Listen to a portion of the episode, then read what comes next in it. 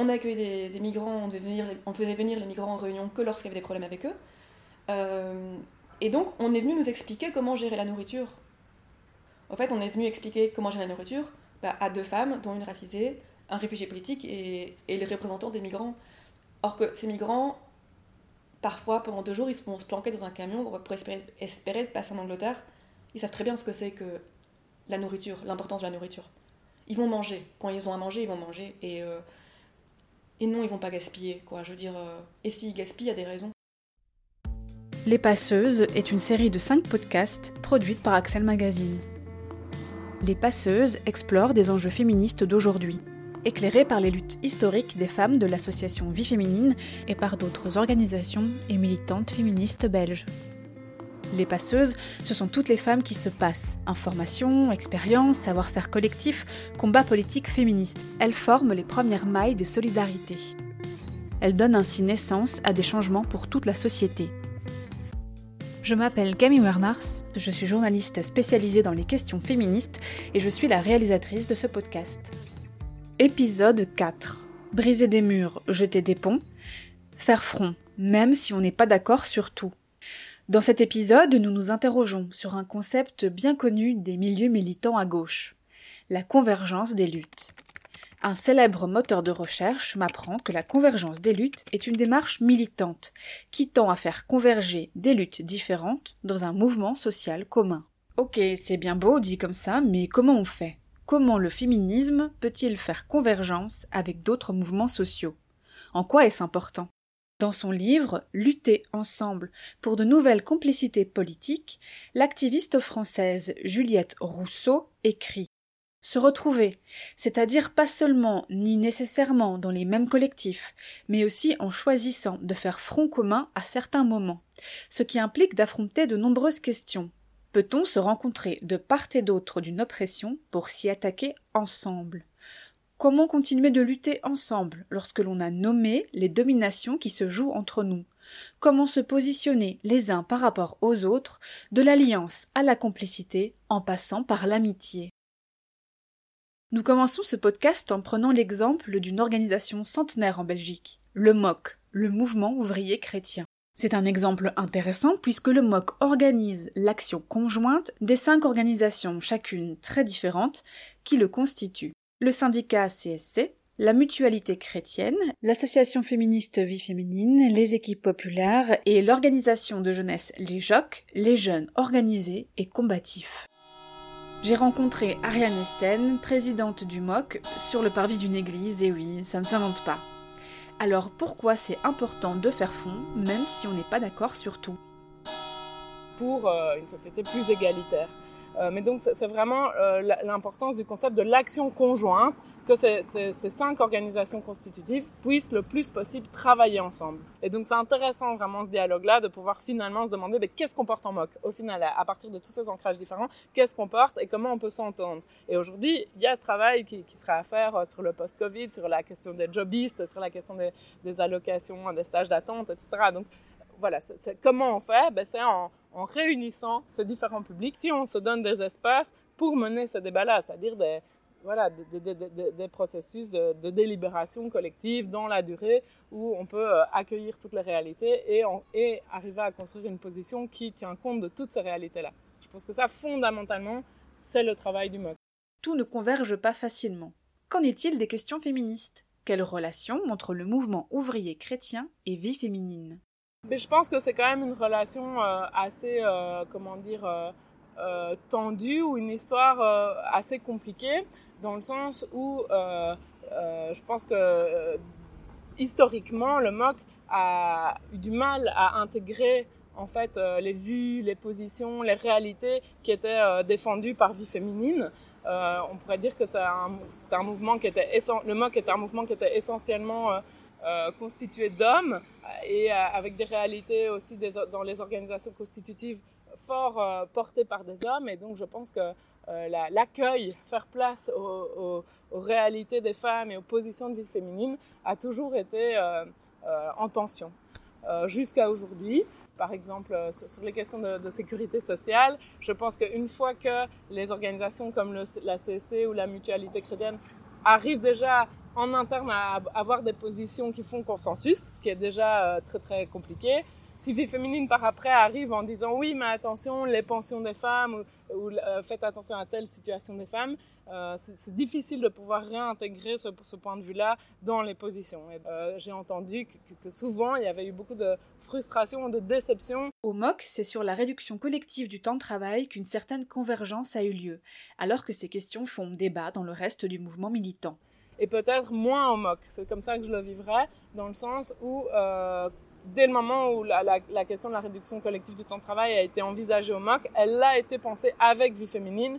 Et donc euh, chez nous, cette question, euh, je pense que dès qu'on parle de réduction collective du temps de travail, on a en tête les impacts potentiels sur les femmes et donc on, on, voilà, on déconnecte pas ces deux questions-là. Euh, donc c'est peut-être en effet un exemple où euh, le travail a été plus facile. La réduction collective du temps de travail est présentée comme une manière de lutter contre le chômage en partageant l'emploi disponible. Or, dans la société actuelle, cette réduction du temps de travail a déjà lieu, mais de manière inégalitaire. Ce sont les femmes qui majoritairement travaillent dans des temps partiels, notamment à cause des tâches ménagères, qui pèsent encore lourdement sur leurs épaules. Selon certaines féministes, une réduction collective du temps de travail permettrait de rééquilibrer les choses et permettrait un investissement plus grand des hommes au sein de la sphère familiale. Pour d'autres, tant que l'on n'a pas agi plus fortement sur les stéréotypes de notre société, réduire le temps de travail risque de cantonner encore plus les femmes à la sphère privée. C'est un débat très actuel, mais il y en a eu d'autres dans l'histoire de vie féminine et du mouvement ouvrier chrétien. Dans les années 60 et 70, la question des conditions de travail spécifiques aux ouvrières s'impose au sein du MOC. Pourtant, au même moment, au sein de Vie féminine, de nombreuses bénévoles sont mères au foyer. Comment faire front entre ces femmes et ces mouvements qui vivent des réalités assez différentes? Selon l'historienne Juliette Masquelier, les militantes popularisent l'idée qu'à l'usine comme à la maison, toutes ces femmes sont unies par le travail. Une démarche qui ressemble, mais qui n'est pas la même que celle des féministes matérialistes qui, à la même époque, théorisent l'exploitation domestique des femmes en mettant en lumière la gratuité du travail ménager qu'elles effectuent. Une grande différence entre ces deux démarches est que pour les féministes matérialistes, la perspective est celle d'une subversion de l'ordre social, alors que pour Vie féminine, à cette époque, il s'agit de permettre aux femmes de choisir de rester au foyer, favorisant ainsi la reproduction de l'ordre social existant. Vie féminine milite en effet pour des allocations pour les mères au foyer une idée qui continue de faire débat dans le mouvement féministe, pour les mêmes raisons que la réduction collective du temps de travail, un risque d'assignation plus grand des femmes à leur foyer. Développer un discours pour unir les femmes salariées et les femmes au foyer est un des multiples efforts mis en œuvre par Vie féminine pour essayer de maintenir l'unité d'un mouvement très diversifié qui tire sa légitimité d'une grande base de membres, avec des femmes très différentes, des jeunes générations et des plus âgées, des femmes qui vivent en ville, d'autres à la campagne, des femmes immigrées et des Belges. Parmi les organisations qui constituent le mouvement ouvrier chrétien, le syndicat CSC a également de l'expérience en matière de convergence des luttes. Son antenne bruxelloise accueille la Ligue des travailleuses domestiques. Les travailleuses domestiques, ce sont des femmes sans papier, actives dans le secteur du care, du soin, c'est-à-dire qu'elles nettoient des maisons, s'occupent des enfants, des aînés ou des personnes malades, en étant sous-payées et sans statut. Elles n'ont pas d'horaire de travail, ni de congé maladie, et séjournent le plus souvent chez leur patron, ce qui rend leur mobilisation encore plus compliquée. Au sein de la Ligue, elles deviennent actrices de changement. Elles luttent pour un titre de séjour et des conditions de travail plus justes. Du papier et roses Du pain, du papier et des roses Du pain, du papier et des roses Du pain, du papier et des roses Du pain, du papier et des roses Du pain, du papier et des roses Eva Maria Jiménez est responsable syndicale à la CSC Bruxelles et elle soutient l'organisation des travailleuses et travailleurs migrants. En 2008 est créé le Comité des travailleurs sans papiers dans le syndicat. Elle nous raconte comment les luttes syndicales et pour les droits des sans-papiers ont convergé au sein du mouvement. À intégrer d'une part l'écriture inclusive, c'est déjà une dimension féministe que de reconnaître la part des femmes dans ce comité, mais aussi à la convergence des luttes, qui ne soient pas dictées par la majorité. C'est-à-dire que ce sont les personnes minorisées avant tout qui doivent décrire les injustices et les inégalités dans lesquelles elles se trouvent, hum, auxquelles elles sont confrontées chaque jour, et pouvoir en fait être considérées non seulement comme témoins, mais avant tout comme expertes de leur propre réalité, une réalité qui est impactée par des conditions de travail qui elles-mêmes impactent leurs conditions de vie. Donc cette perspective de convergence des luttes m'avait particulièrement intéressée, c'est pourquoi plus tard j'allais proposer justement que le comité devienne travailleurs, travailleuses avec et sans papier. Et ce qui était particulièrement intéressant à l'époque, c'est que le groupe a participé à l'élaboration des amendements des revendications en lien avec l'Organisation internationale du travail, en particulier la Convention 189 sur le travail domestique. Et une très belle victoire de ce groupe de travailleuses domestiques est que nous avons envoyé, avec la délégation de la CSC à Genève, vraiment dans les débats de l'Organisation internationale du travail, une femme sans papier, une travailleuse qui avait été surexploitée sans doute à son paroxysme. Il s'agissait d'une femme qui travaillait pour un vice-consul, qui avait vraiment vécu euh, diverses sortes de harcèlement, de violences morales et autres. Et donc son cas était vraiment exemplatif de ce que peuvent vivre les travailleuses domestiques lorsqu'elles sont internes en particulier. Les années ont passé, donc le mouvement des sans-papiers, y compris au niveau syndical, euh, vidéos et débats, euh, au gré en fait euh, également des législatures politiques et des opportunités politiques qui s'offrent entre guillemets à eux et à ces militantes également. Et le temps passant, on remarquait que les femmes partaient, qu'il n'était pas si facile en fait pour une femme d'être militante dans un comité où les hommes prenaient beaucoup de place une place intéressante et importante également, mais nous voulions vraiment atteindre la parité. Vraiment parler au nom des femmes et des hommes qui aujourd'hui, parce qu'ils sont justement surexploités à cause des failles de la législation, euh, doivent absolument être défendus, avoir leur place dans la société, voir leur travail reconnu, voir leur séjour reconnu. Et pour atteindre cette parité, c'est Myriam Jegam, en fait, du MOC, qui à l'époque était secrétaire fédérale du MOC, qui a eu l'idée Donc je dis clairement, hein, je, dis les choses telles, qu'elles sont, après tu feras un montage comme tu veux. Hein. mais donc ce qui s'est passé, c'est qu'à un moment, elle s'est dit... Euh, Eva, on n'arrive pas à éteindre la, parité, euh, nous étions d'accord toutes les deux, effectivement. Euh, d'un point de vue d'ailleurs sociologique, ce serait intéressant d'analyser pourquoi les femmes partaient davantage, peut-être justement par un manque d'espace, de place, de reconnaissance hein, euh, au niveau du comité, mais aussi parce que en fait elles tentaient entre guillemets leur chance ailleurs. Et donc c'est ainsi qu'Elisabeth, par exemple, est partie aux Pays-Bas où elle a été reconnue. Elle est aujourd'hui euh, travailleuse reconnue, qui effectue une thèse d'ailleurs. Donc on voit réellement que euh, il faut fuir la Belgique pour arriver à quelque chose en fait. D'autres euh, sont partis en France. C'est le cas par exemple de Fatima qui est partie en France, qui l'a été reconnue, qui a mis du temps mais qui est reconnue aujourd'hui, c'est-à-dire qui a un titre de séjour et qui travaille de manière régulière. Et d'autres personnes sont parties également. Et donc, nous nous sommes dit, en fait, on va tenter d'investir dans un espace femme mais dans le but que ces femmes intègrent à terme le comité des travailleurs et travailleuses sans papier. Ce serait donc quasiment un groupe ponctuel. La Ligue des travailleuses domestiques de la CC Bruxelles prend forme et dans cette ligue, en fait, euh, un répertoire d'action euh, plus féministe prend forme. Pourtant, depuis 2012, donc la grille de lecture intersectionnelle est utilisé pour analyser en fait les problématiques, euh, la politique du gouvernement, l'absence de politique migratoire, euh, le refus de considérer leur instrumentalisation et leur surexploitation. Mais ça reste très théorique. La Ligue des travailleuses domestiques va permettre de mettre en pratique en fait cette analyse intersectionnelle notamment.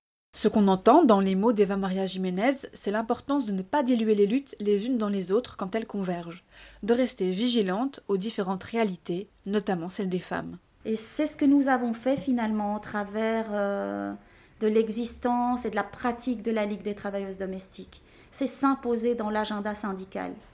Donc nous sommes reconnus en tant que militantes et militants de premier ordre, solidaires en plus face euh, aux luttes. Donc toute la réalité de ces femmes migrantes, accompagnées ou non par des enfants, ou ayant laissé leurs enfants dans leur pays d'origine à leur mère, à leurs sœurs, et reproduisant finalement ainsi les différents maillons de la Global Care Chain, la chaîne globale du care, c'est-à-dire qu'elles viennent garder nos enfants, nos parents, nos malades, et en réalité, elles ont laissé leurs propres enfants dans leur famille pour pouvoir leur payer des études, subvenir à leurs besoins, vivre ici en fait euh, sur une part minimum de leurs revenus et pouvoir envoyer une part importante dans leur famille. La pandémie est arrivée, donc c'était encore plus important de montrer que ces travailleurs et ces travailleuses sont aujourd'hui en première ligne.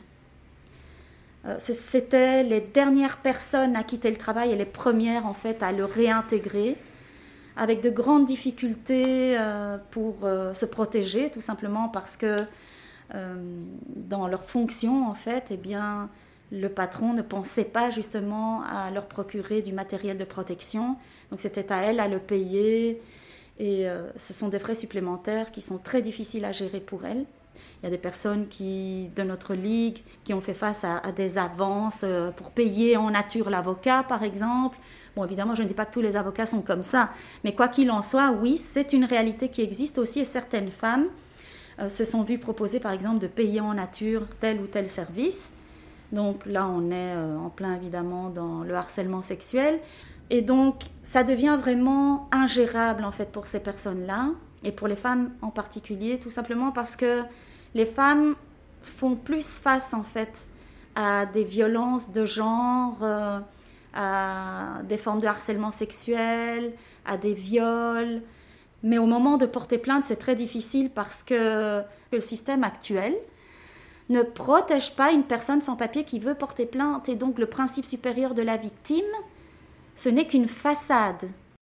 Le 16 juin dernier, les femmes de la Ligue des travailleuses domestiques se sont retrouvées devant la monnaie à Bruxelles pour demander la régularisation. Ce jour-là, les travailleuses dénonçaient aussi les violences sexuelles qu'elles subissent et exigeaient la possibilité de porter plainte en étant protégées par un titre de séjour et un titre de travail, notamment pour les travailleuses victimes d'abus de la part de leur patron. Les travailleuses demandaient également l'accès à l'information pour pouvoir accéder de façon égalitaire aux centres de prévention contre les violences sexuelles. Ces centres, aussi appelés CPVS, sont des lieux qui proposent une prise en charge médicale, médico-légale, ainsi qu'un soutien et un suivi psychologique pour les adultes, mais également pour les enfants victimes de violences sexuelles. Des inspecteurs de police spécialisés peuvent venir dans le centre prendre la déposition si les victimes souhaitent porter plainte. En 2020, ces centres, répartis dans toute la Belgique, ont accueilli 1800 victimes, parmi lesquelles très peu, voire pas de femmes sans papier, car les victimes trouvent le chemin de ces centres grâce au commissariat, des lieux où elles ne se risquent pas à mettre les pieds puisqu'elles peuvent y être, elles, arrêtées.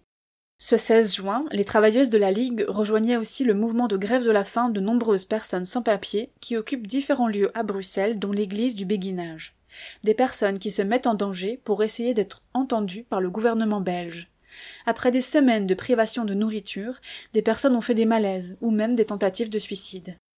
Nous, femmes grévistes de la faim, nous sommes sœurs avec toutes les travailleuses domestiques en cette journée internationale des travailleuses domestiques. Nous, travailleuses sans papier, occupantes grévistes de la faim à l'église du béguinage, nous ne sommes pas des esclaves. Nous en avons marre de travailler sans statut pour 5 euros de l'heure. C'est une double violence. Les violences des patrons et la violence du gouvernement. Depuis plusieurs mois, nous avons manifesté toutes les semaines au prix parfois d'être arrêtés par la police comme si nous étions des criminels. Nous occupons l'église du béguinage et les universités depuis plus de 100 jours. Nous sommes passés sur les plateaux télé, mais rien n'a bougé alors, nous avons décidé, en désespoir de cause, d'entamer une grève de la faim. Ces appels à l'aide sont fort peu relayés. Les travailleurs et travailleuses sans papier participent à cette fondamentale convergence des luttes, mais regrettent de se retrouver bien souvent seuls sur les sujets qui les concernent plus directement. Euh, les personnes sans papier en fait de notre comité sont très visibles lors des manifestations. Nous avons tenu régulièrement lors des manifestations nationales, y compris contre le saut d'index pour euh, euh, supprimer l'allongement de l'âge de la pension. Eh bien, les travailleurs et travailleuses sans papier de notre comité sont là, ils sont présents. On pourrait penser que ces revendications ne les concernent pas, mais pour eux, exprimer la solidarité est plus important. C'est une manière d'être particulièrement visible aux yeux des délégués syndicaux et de leur rappeler en fait que d'ici ou d'ailleurs, nous sommes toutes et tous des travailleurs et des travailleuses. Et que tant qu'il y aura une part de ces travailleurs et travailleuses qui n'auront pas accès aux mêmes droits, eh bien la justice sociale ne sera pas possible, tout simplement. La convergence, elle vient souvent de la part des travailleurs et travailleuses de notre comité, de notre Ligue des travailleuses domestiques que ce soit lors des manifestations pour les droits des femmes contre les violences faites aux femmes, c'est-à-dire dans les mouvements féministes, que ce soit au niveau syndical lorsqu'il faut se battre pour la pension ou contre l'allongement de l'âge de la pension, comme je l'ai déjà dit. Et donc, ce que les militants, ce que les militants de la Ligue demandent aujourd'hui, c'est entre guillemets ce, ce qu'elles appellent un juste retour des choses. Euh, finalement, il y a, bon, par la force des choses, hein, ça fait 12 ans qu'il n'y a pas eu de régularisation. La dernière forme de régularisation totalement imparfaite, mais qui a pu exister, était celle liée à la circulaire ministérielle du 19 juillet 2009. Depuis lors, il n'y a plus rien eu. Les personnes sont vraiment en train de crever dans la société, à s'épuiser dans des conditions de travail de plus en plus dures et sans aucune forme de reconnaissance, si ce n'est des déclarations de M. Sami Madi. Sami Madi est le secrétaire d'État à l'asile et à la migration. Disant que qu'il y ait 500 personnes en train de faire la grève de la faim à la VUB, à l'ULB et au béguinage ne va rien rapporter du tout et que jamais il ne cédera. Et au contraire, il a investi 20 millions d'euros dans la politique du retour, dans des centres de retour, y compris pour familles avec enfants. Il le dit euh, de manière euh, très simple, mais il l'assène à grands coups face à un mouvement qui euh, va jusqu'au bout pour pouvoir, pour, pouvoir faire entendre sa voix, pour pouvoir être régularisé. Et puis, dans d'autres mouvements, je parlais euh, des mouvements féministes. Pour nous, c'est important également de rappeler qu'il faut se battre pour le droit des femmes, pour les droits des femmes, mais qu'il ne faut pas oublier les femmes qui sont tout au bout de la chaîne de précarisation. C'est-à-dire que les personnes racisées occupent les fonctions les plus dégradées du marché du travail, a fortiori lorsqu'elles sont sans papier. Et lorsqu'elles sont femmes en plus, elles cumulent en fait les différentes oppressions. Donc ça devient extrêmement difficile, intenable, au lieu d'être 300, 500 dans la rue au moment de manifester pour les droits des personnes sans papier, pour leur régularisation, il faudrait que nous soyons des milliers. Et donc tant que nous ne serons pas des milliers dans la rue avec des milliers de délégués syndicaux du secteur du bâtiment, des employés, alimentation et services, toutes les centrales qui existent, eh bien, effectivement, il y aura encore un travail à accomplir.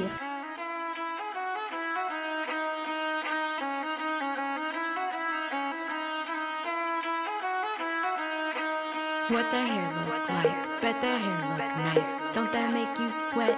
Don't that feel too tight? Yo, what your hair look like?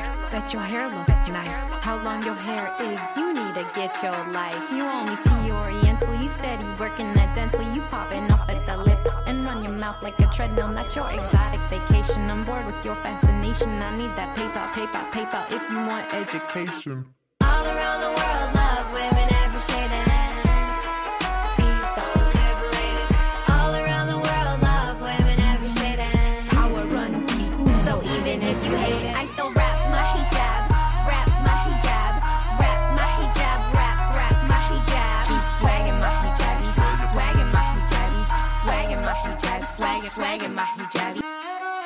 Vous venez d'entendre la chanson Hijabi de Mona Eidar. Et c'est dommage que vous ne voyez pas le clip vidéo de cette chanson. Mais heureusement, je peux vous le décrire. Une dizaine de femmes qui portent le voile dansent autour de la chanteuse, enceinte de huit mois. De quoi ébranler quelques certitudes. Entre-temps, j'ai rejoint Louise Ngandou, qui compte plus de 20 ans d'engagement auprès des femmes. Elle a travaillé au Conseil des femmes francophones de Belgique avant de créer l'Union des femmes africaines, puis de rejoindre Air de Femmes, qui travaille pour les droits des femmes en dressant des ponts entre la Belgique et le continent africain, surtout au Congo. Elle est une fine observatrice de ce qu'il se passe à l'international. Je la rejoins au ministère intérieur où elle travaille début des années 90, euh, après la chute du mur de Berlin, il y avait tout un mouvement de répression dans les pays africains. Et les femmes africaines qui venaient justement euh, au sein de la commission que je présidais au Conseil des femmes voulaient vraiment avoir un espace où elles pouvaient exprimer un peu euh, leur indignation, leur rage, leur douleur par rapport à la répression qui se passait dans les pays. On a décidé de créer l'Union des femmes africaines, qui était avant tout un mouvement d'abord de d'indignation. Moi, je pense que l'engagement commence toujours quand on se trouve face à une situation que l'on juge inacceptable, révoltante, euh, et on décide d'agir. À ce moment-là, on se met debout et on fait quelque chose. Donc, euh, on, a, on a créé donc l'UEFA. Est-ce que je fais d'une formation, la formation que j'ai, qui est universitaire, quand vous avez des femmes et des filles qui vivent de telles situations. Donc je suis rentrée, j'ai sensibilisé mes amis avec qui on a fonctionné dans le mouvement associatif. Mais nous avons décidé de nous mettre ensemble, de mettre cette expertise qu'on a ensemble, c'est-à-dire des femmes africaines, des femmes européennes. Mettons l'expertise que nous avons dans le combat pour les femmes pour les partager et les mettre vraiment à disposition des femmes à la base. Et donc, du coup, ça nous a forcé à à créer des passerelles avec euh, l'Afrique, vous devenez quelque part euh, une voix des sans-voix. En mai 2021, Louise Ngandou a parlé lors des assises du racisme organisées au Parlement de la COCOF. Elle a plaidé pour que plus de ponts soient construits entre le mouvement antiraciste et le féminisme. Elle estime que les chiffres d'UNIA, l'institution publique qui lutte contre les discriminations en Belgique, présentent les afrodescendants et descendantes comme un seul bloc homogène. Elle demande que les statistiques fassent plus clairement apparaître les réalités des femmes afrodescendantes. J'avais d'ailleurs utilisé euh, un proverbe africain qui dit que la véritable histoire du lion la connaîtra le jour où le lion l'écrira lui-même, sinon ça tournera toujours à la gloire du chasseur. Il est important que les femmes africaines puissent parler de leurs problèmes. Par exemple, le problème de racisme ici. Lorsqu'il y a une intersectionnalité, où tu te sens discriminé d'abord en tant que femme, en tant que noire.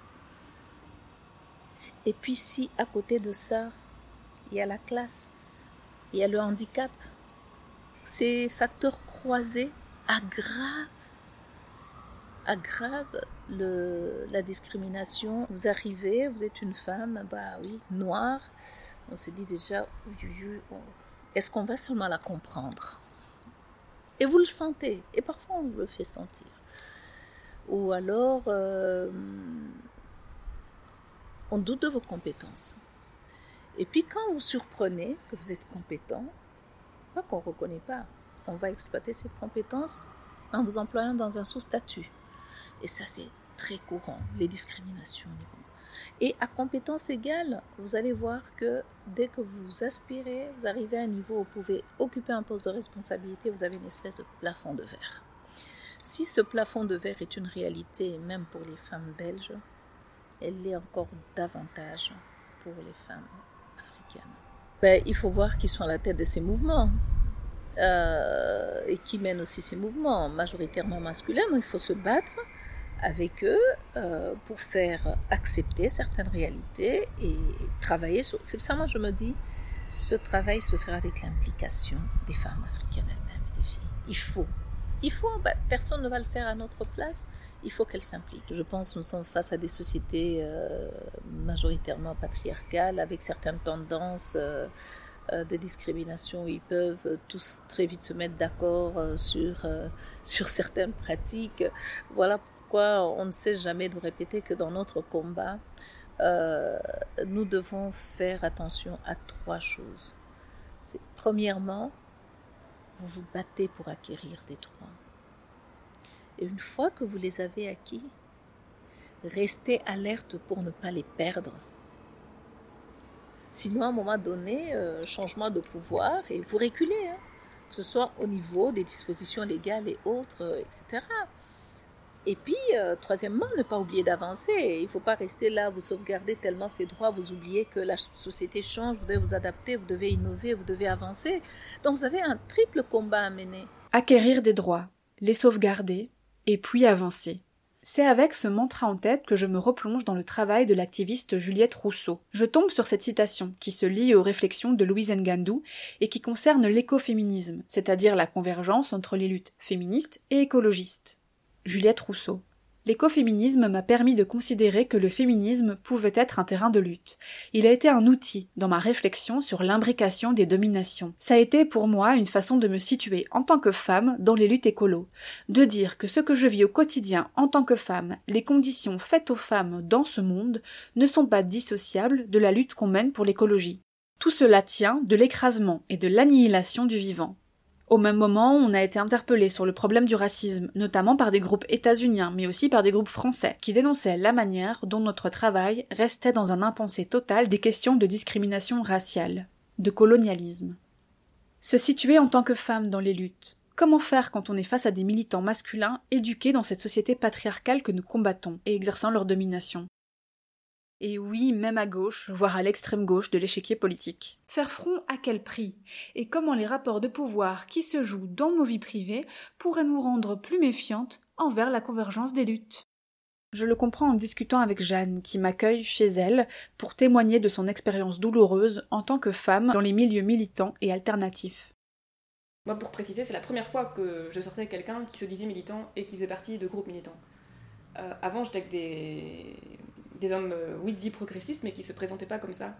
Ce qui est, le problème qui était récurrent, c'était, et c'est après coup que je peux préciser ça, j'aurais pas pu le dire à ce moment-là, c'était le fait de, que ces hommes vont vouloir vérifier que l'on est bien déconstruite, qu'on soit une bonne féministe, en plus d'être une bonne antiraciste euh, et une bonne euh, anticapitaliste, etc., etc voilà, moi j'ai été, euh, j'ai été suspecte ou j'ai été euh, jugée, pas bonne féministe sur, sur certains points.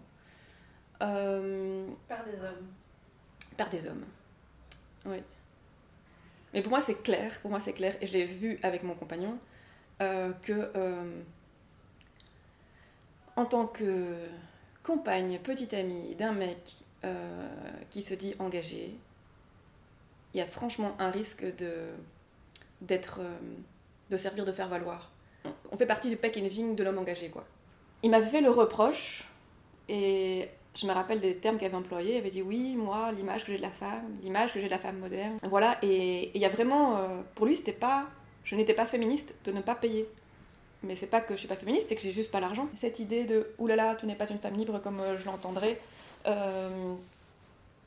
sur ma participation financière, sur le fait, oulala, là là, mais si je suis précaire, je ne suis pas une femme libre et indépendante, c'est pas sexy, c'est pas bien. Et, euh, et, ça, je trouve ça fou. Je trouve ça fou, quoi.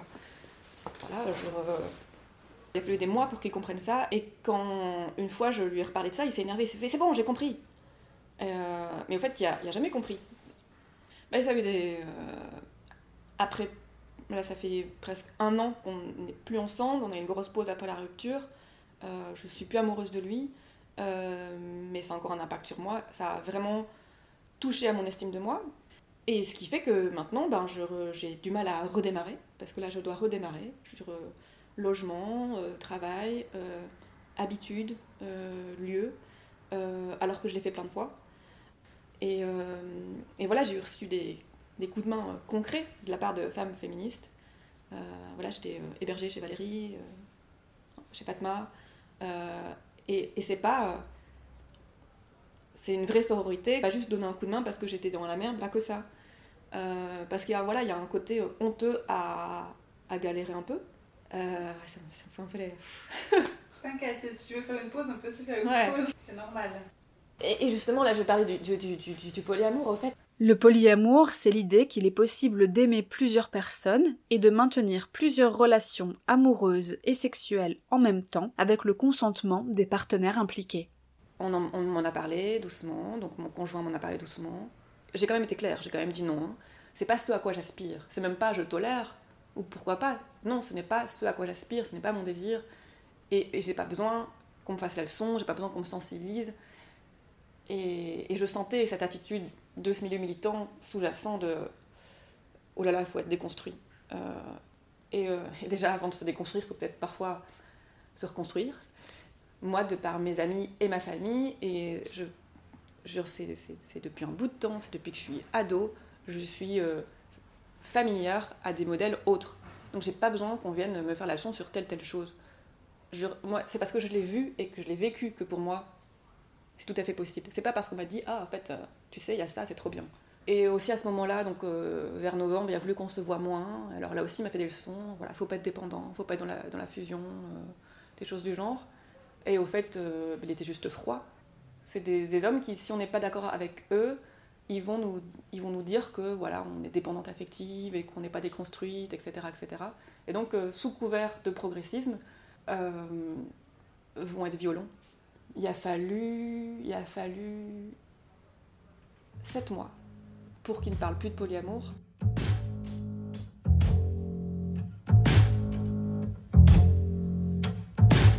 Mais qu'est-ce qu'il a, le corps des femmes, pour qu'on lui foute jamais la paix Combien faut-il de cris de larmes pour qu'on lui rende sa liberté? Mais qu'est-ce qu'il y a dans toutes les têtes de ceux qui bossent? À la télé, sur les antennes, dans les papiers, toujours à vouloir nous glacer, nous enfermer dans leurs idées, leurs idéaux un peu machos, nous asservir pour assouvir comme des salauds leur libido. Mais qu'est-ce qu'il a, mon corps de femme, pour qu'on lui foute jamais la paix? Est-ce que ce serait vraiment un drame si on le montrait comme il est?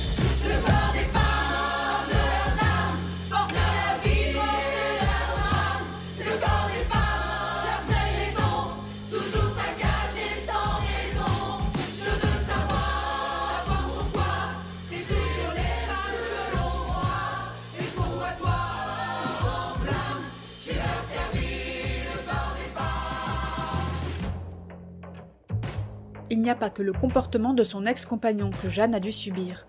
Dans sa colocation aussi, elle rencontre des problèmes avec des colocataires masculins et engagés. C'était tout le temps, tous les jours, quoi, tous les jours. Ils savaient mieux que nous, surtout. Et, euh, et surtout, voilà, en réunion, on faisait des réunions de 3-4 heures. Et euh, alors qu'ils voulaient être le plus inclusif possible, bah rien à faire, c'était eux qui parlaient plus, c'était eux qui prenaient les décisions. Et nous, on devait euh, voilà, taper sur le clou, être mal. Moi, j'ai dû parler du mélange avec le mépris de classe. Nada a dû parler du mélange avec le racisme. Voilà, il fallait hausser le ton et il fallait euh, rappeler des phrases chocs qu'ils avaient dites pour que, pour que ça fasse tilt. Alors, on fait son petit mea culpa, puis paf, ça recommence. On n'entre pas d'emblée dans quelque chose d'égal à égal avec eux. Donc, je précise, on, on s'est retrouvés à 15 pendant le confinement, dans une, une coloc. Euh, ils se sont rendus compte que, euh, que le budget diminuait. On, était presque à sec. Mais là, alors qu'on avait un meilleur vécu de précarité, ou en tout cas de, moins de privilèges, ils nous ont pas écoutés. Euh, J'ai envie de dire, euh, ni moi qui a connu une certaine précarité, qui vient du monde agricole en partie, euh, ni Nada qui est jobiste et qui n'a pas encore de bourse, ni Moubarak qui, qui, est réfugié politique soudanais, qui a 30 ans quand même, et au Soudan, voilà, il venait d'une famille d'agriculteurs aussi. On a accueilli des, des migrants, on, faisait venir les migrants en réunion que lorsqu'il y avait des problèmes avec eux. et donc, on est venu nous expliquer comment gérer la nourriture en fait, on est venu expliquer comment gérer la nourriture bah, à deux femmes, dont une racisée, un réfugié politique et, les représentants des migrants. Or que ces migrants, parfois, pendant deux jours, ils vont se planquer dans un camion pour espérer, passer en Angleterre. Ils savent très bien ce que c'est que la nourriture, l'importance de la nourriture. Ils vont manger. Quand ils ont à manger, ils vont manger. Et, euh, et non, ils vont pas gaspiller, quoi. Je veux dire, euh, et s'ils gaspillent, il y a des raisons. Justement, je veux dire, il y en a un, euh, voilà, il y a, y sorti quand même deux choses énormes.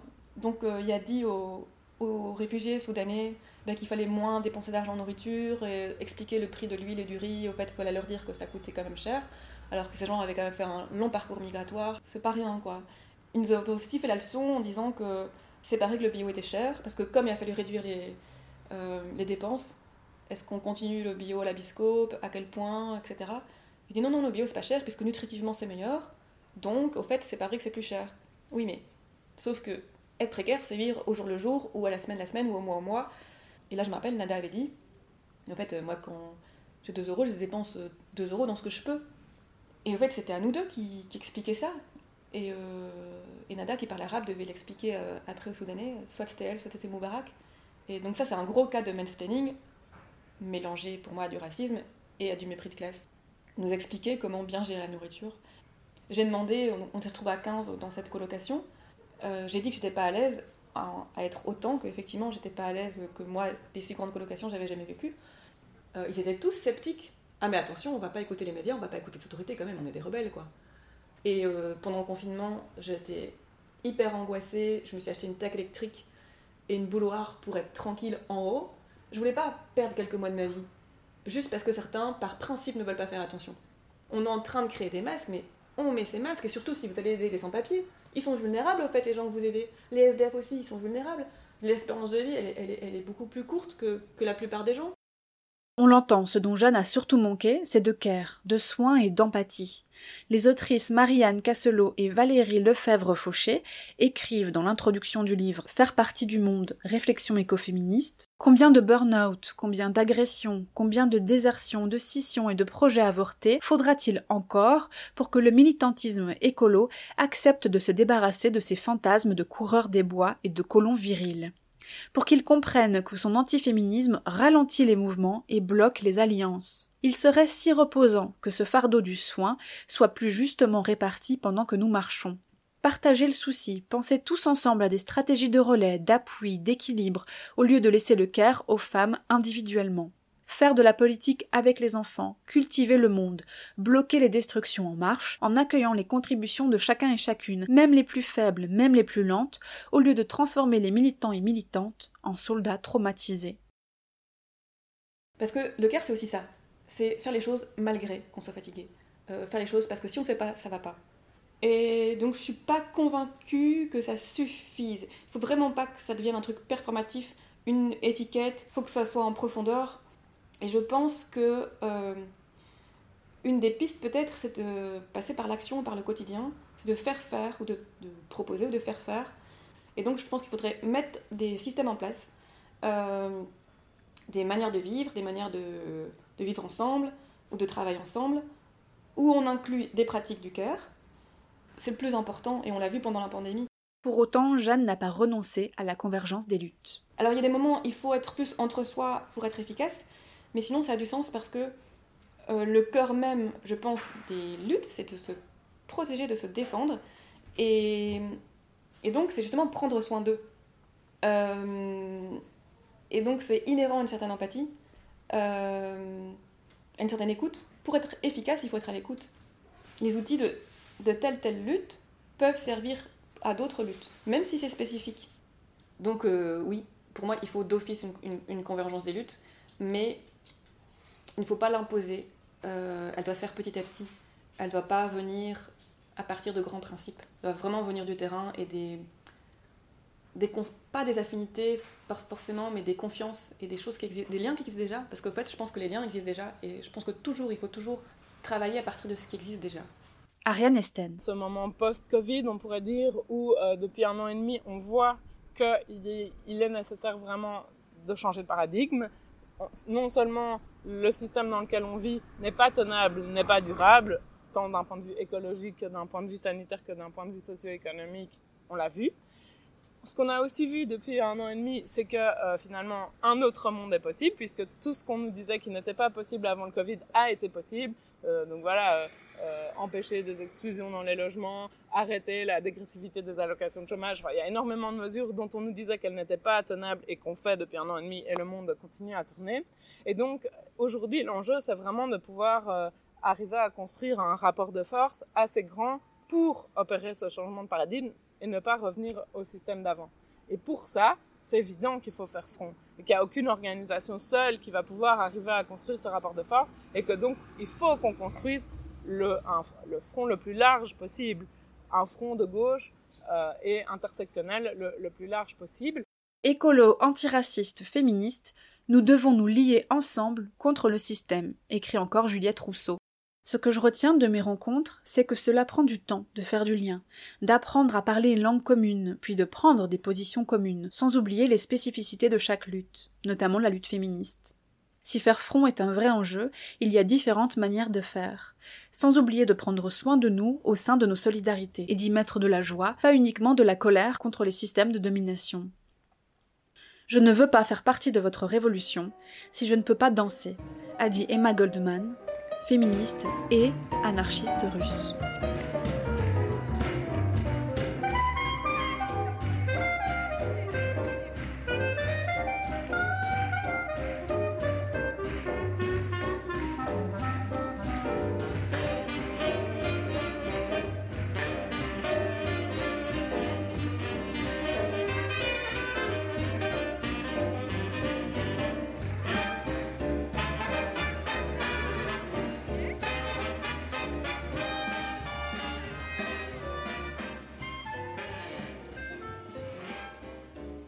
Donc on en a besoin, mais ceux qui en ont le plus besoin d'entendre ça, ce sont les mecs. Parce qu'ils sont tout le temps dans une pseudo-efficacité, et du coup, ah, on passe premier, mais euh, ils vont plus vite parce qu'ils sont plus superficiels au fait. Moi je pense que comme mot de la fin, je dirais, seul on va plus vite, ensemble on va plus loin. Les causes qui touchent les femmes, qu'elles soient blanches, jaunes noires, nous touchent tous. Et nous devons être main dans la main pour ces causes-là, se mettre debout, crier, dire qu'on n'est pas d'accord, parce qu'il y, va de la survie même de nos sociétés. Et donc, moi, mon souhait, et j'ai toujours travaillé dans ce sens-là, c'est vraiment l'ouverture. Partageons les idées, partageons les expériences, soutenons-nous dans les combats. Merci pour votre écoute. Ce podcast a été réalisé dans le cadre des 100 ans de vie féminine. Cet épisode n'aurait pas pu se faire sans certaines passeuses. Aurore Kesch, présidente de Vie Féminine. Juliette Masquelier, historienne. Juliette Bosset pour la musique du générique. Sabine Panet, rédactrice en chef du magazine Axel. Et Stéphanie D'Ambroise, secrétaire de rédaction. Merci à elle.